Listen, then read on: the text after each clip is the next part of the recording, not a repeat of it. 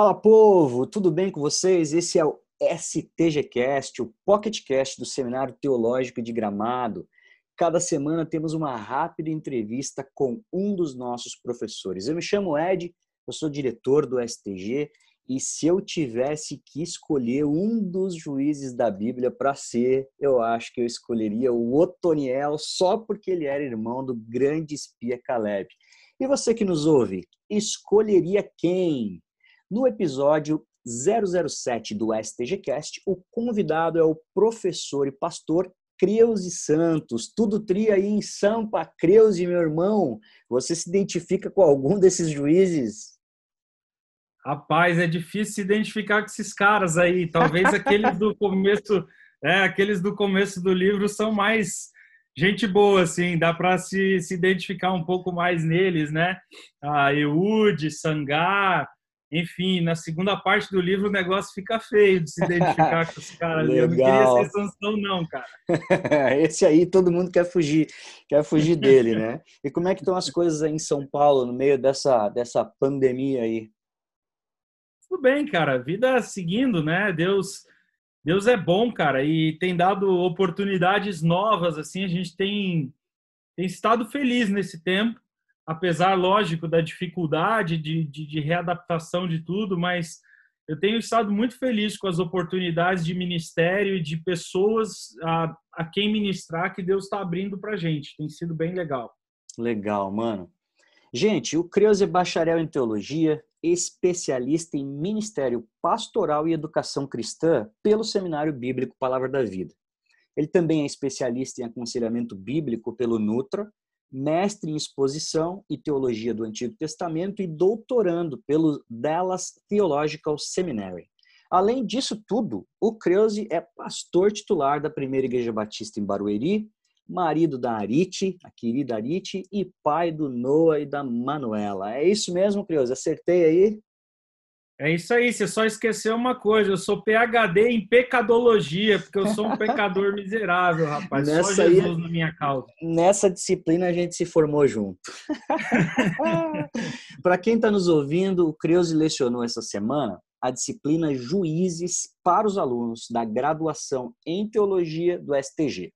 Para não perder o costume, sem demora, Creuze, vamos às perguntas. Primeira pergunta. Bora lá em que período da história de Israel a gente deve situar a narrativa do livro de Juízes? Você pode nos falar um pouco sobre isso?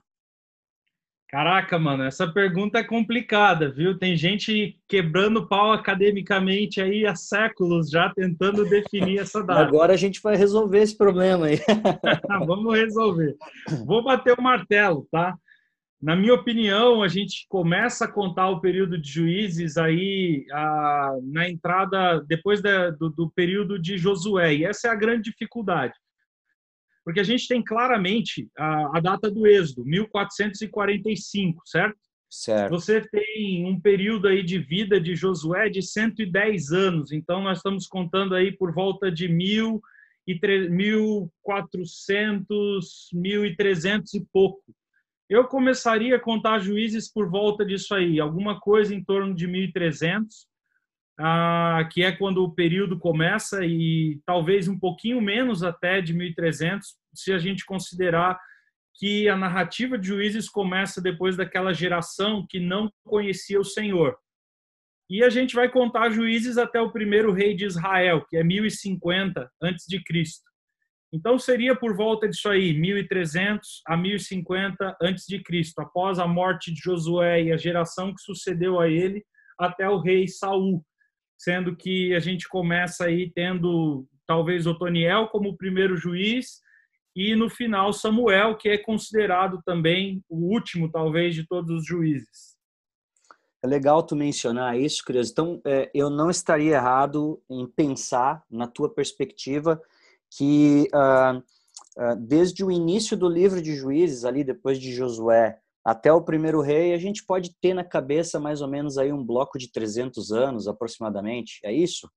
Com certeza é isso. Você vai ter uh, outros teóricos que vão defender 400 anos, você vai ter uns que trabalham entre 300 e 250, mas eu acho que 300 anos é um bom número para a gente ter uma ideia assim. É lógico que quando a gente está lidando com história, e é bom importante a galera saber disso, né?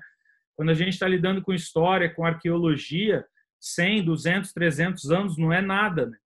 É, e, e, principalmente quando estamos lidando com datas tão antigas, de 3 mil anos antes da gente, né? Então, é, a gente lidar com 300 anos aí, esse intervalo, é um número aceitável e dá para trabalhar bem com o livro aí. Legal, legal. Tu, tu poderia nos explicar, é, não detalhadamente, mas uh, um, um sobrevoo, assim, quem foram os principais juízes, quantos eles eram e qual foi o, o principal papel deles, então, uh, na, na, na sociedade daquela época?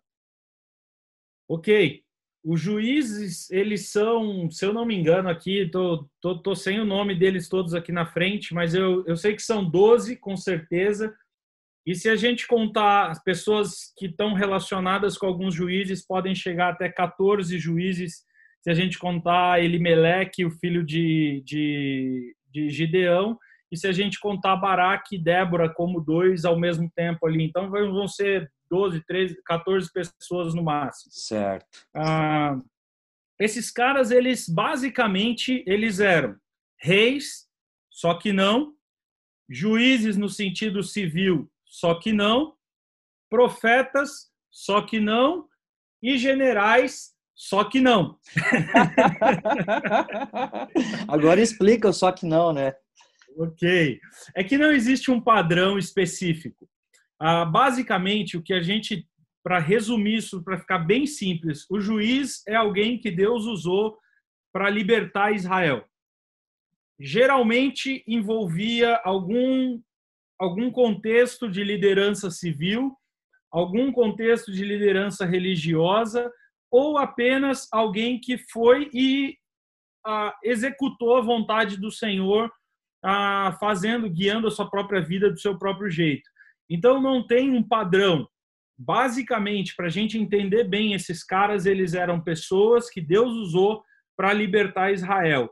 Os métodos e as maneiras como Deus usou essas pessoas são os mais variados possíveis. Às vezes envolvia todas essas nuances que eu estou falando, às vezes nenhuma delas, às vezes proporções diferentes de cada uma delas para descobrir detalhe por detalhe, só mergulhando no livro, então. Vamos para a terceira pergunta, Creuza. Ah, quais os recados, na tua opinião, que o livro de Juízes ele, ele envia, ele manda para a civilização pós-moderna? Como é que a gente pode é, compreender o diálogo de, dos princípios, de tudo que, que, que a gente pode extrair do livro de Juízes para hoje em dia? Basicamente, cara, se a gente está pensando em religião pós-moderna, em, é, em vida pós-moderna, com certeza a gente tem que considerar a questão da fluidez, né? Que o, o Zygmunt Bauman levanta para a gente muito bem, ah, que é uma análise perfeita da sociedade pós-moderna, onde não há um padrão pré-estabelecido para nada, tudo é extremamente relativo, sincrético, ah, e, e, a vida cristã ou a vida religiosa das pessoas ela é muito fluida e muda constantemente. O livro de Juízes é uma mensagem clara para essa geração pós-moderna, líquida, relativista, individualista das consequências trágicas, calamitosas de levar ao pé uma religião desse tipo. Né? O livro de Juízes vai mostrar a, a, toda a barbaridade social que é decorrente de uma religião que ignora os valores e os princípios sólidos das escrituras e que se metem ao sincretismo e à fluidez da religião. Então, é, é trágico, é bem feio o cenário que é construído no livro de Juízes desse tipo de religião fluida, individualista e extremamente sincrética que é a religião pós-moderna. Então é um livro muito, muito, muito contemporâneo. Interessante. Crias, é, é, eu não estaria errado então em dizer que das pequenas concessões a gente vai vai vai parar, vai descambar para grandes desastres assim. Tô certo? É isso mesmo. É exatamente isso. Pequenas concessões pequenas ah, nuances podem levar a gente a trágicas consequências é, futuras, né?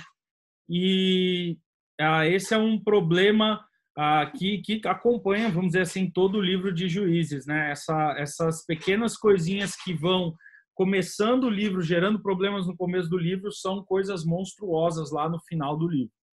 Criose, ainda sobre esse diálogo com, com a pós-modernidade, uh, é sabido que uh, alguns intérpretes uh, da Bíblia enxergam em juízes um, uma abertura para se falar do, do, do, do importante papel feminino, olhando então para Débora, na sociedade, da prerrogativa disso. E aqui, de nenhuma maneira, eu estou querendo ser capcioso, tendencioso, batendo de frente, especialmente por entender biblicamente o papel do homem, o papel da mulher. Mas será que tu poderia esclarecer por que que a gente não tem no livro de Juízes, se é que você pensa assim também, uma abertura uhum. para defender, por exemplo, o feminismo?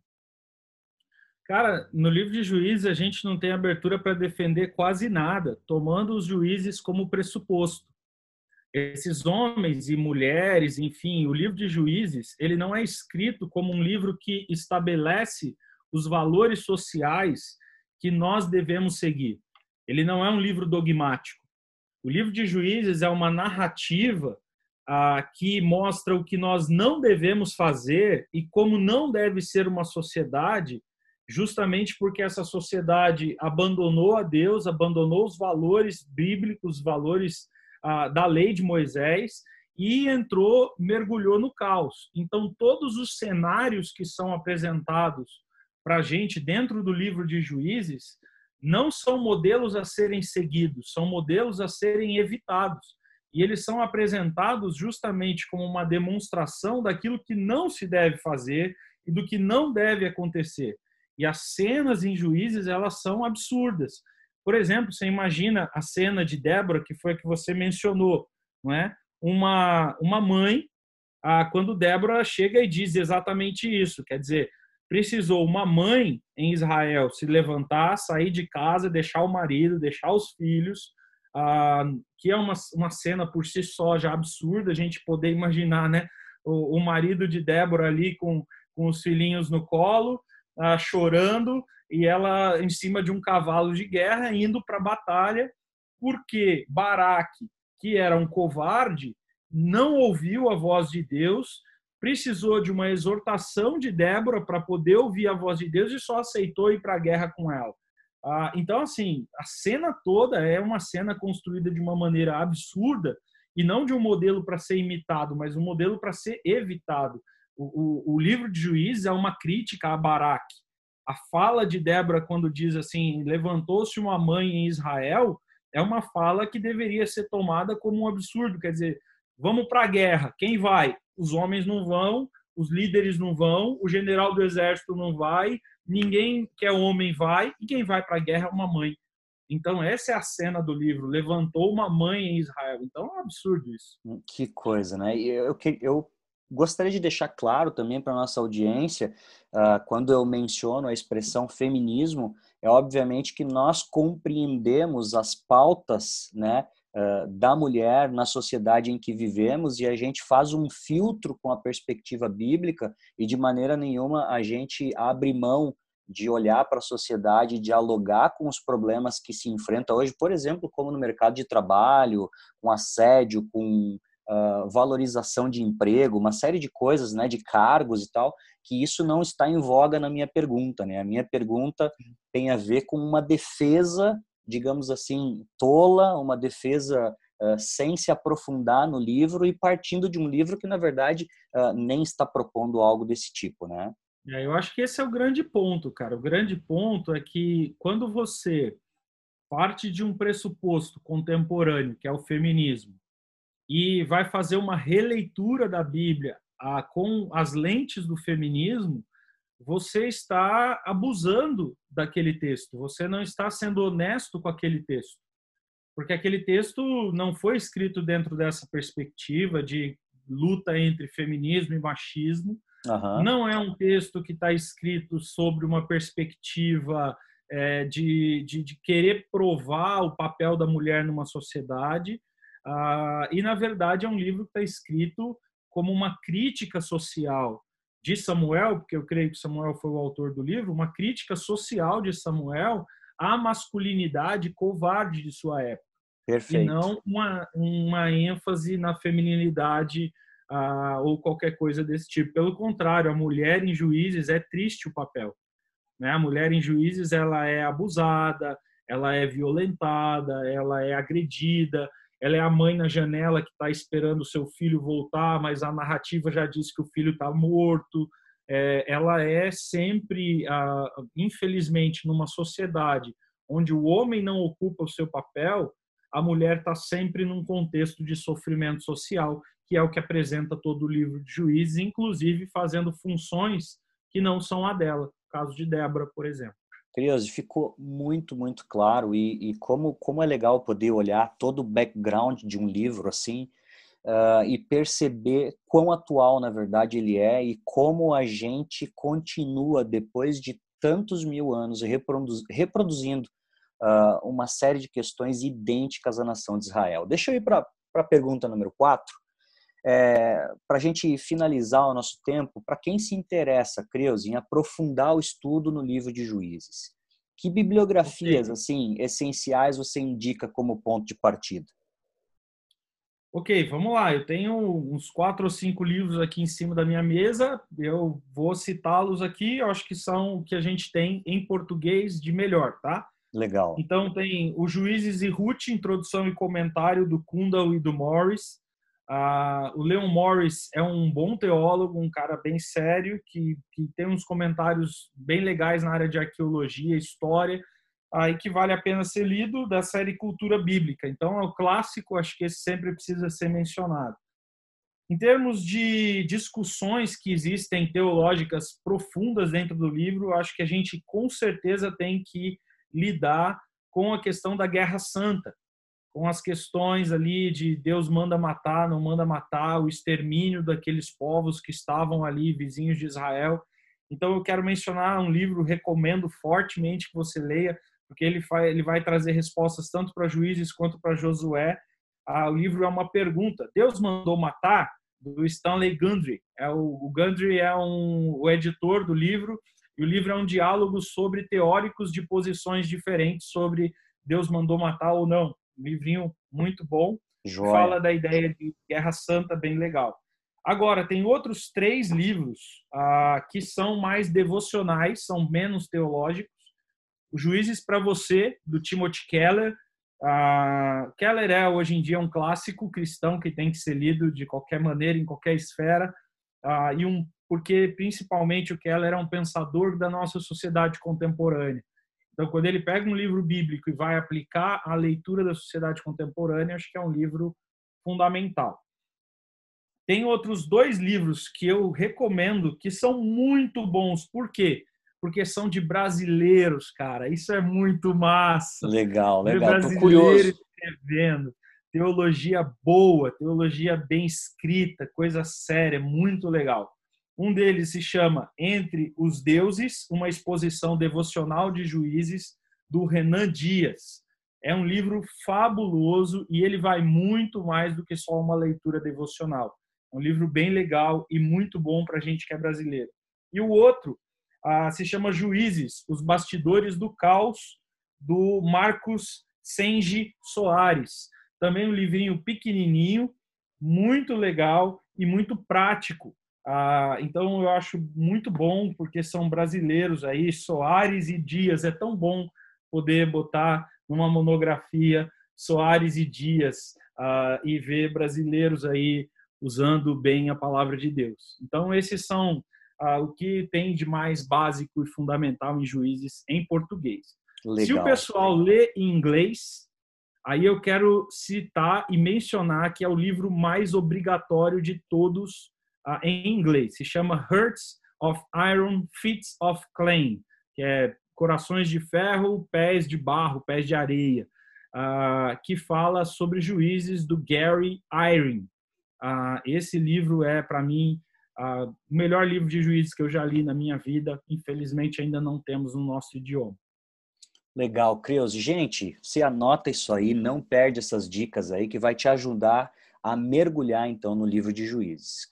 Creus, muito obrigado por participar do STGcast. Eu espero que logo logo a gente possa uh, se ver aqui em Gramado ou aí por São Paulo e a gente comer alguma coisa boa juntos, todo mundo. Mas antes de dar tchau, uh, eu preciso falar sobre o CAB, o curso de aperfeiçoamento bíblico que é o nosso programa modular aqui na Serra Gaúcha, ocorre uma vez ao mês, sempre aos sábados. Durante a quarentena, seguimos no formato online. Dia 9 de maio agora, o tema será discipulado, esse que vos fala é que vai lecionar esse essa matéria discipulado. Então olha só, você pode sentar na sala de aula do CAB sem sair de casa. Você acessa gaic.com.br barra teachbeyond G de gelo, A de azul, I de índio e C de carro, né, .com.br barra teach de ensinar e beyond de além. Clica no link cabe e checa as próximas datas e valores dos nossos cursos. Corre lá, né, que dá tempo ainda. Não se esqueça de visitar o nosso Insta, nosso Facebook, arroba stgramado, arroba underline livebeyond e acessar o site teachbeyond.com.br barra stg para saber o que está rolando aqui no Seminário Teológico de Gramado. Muito, muito, muito obrigado pela sua audiência. Creuza, um abração. Abraço, brother. Valeu. Tamo junto.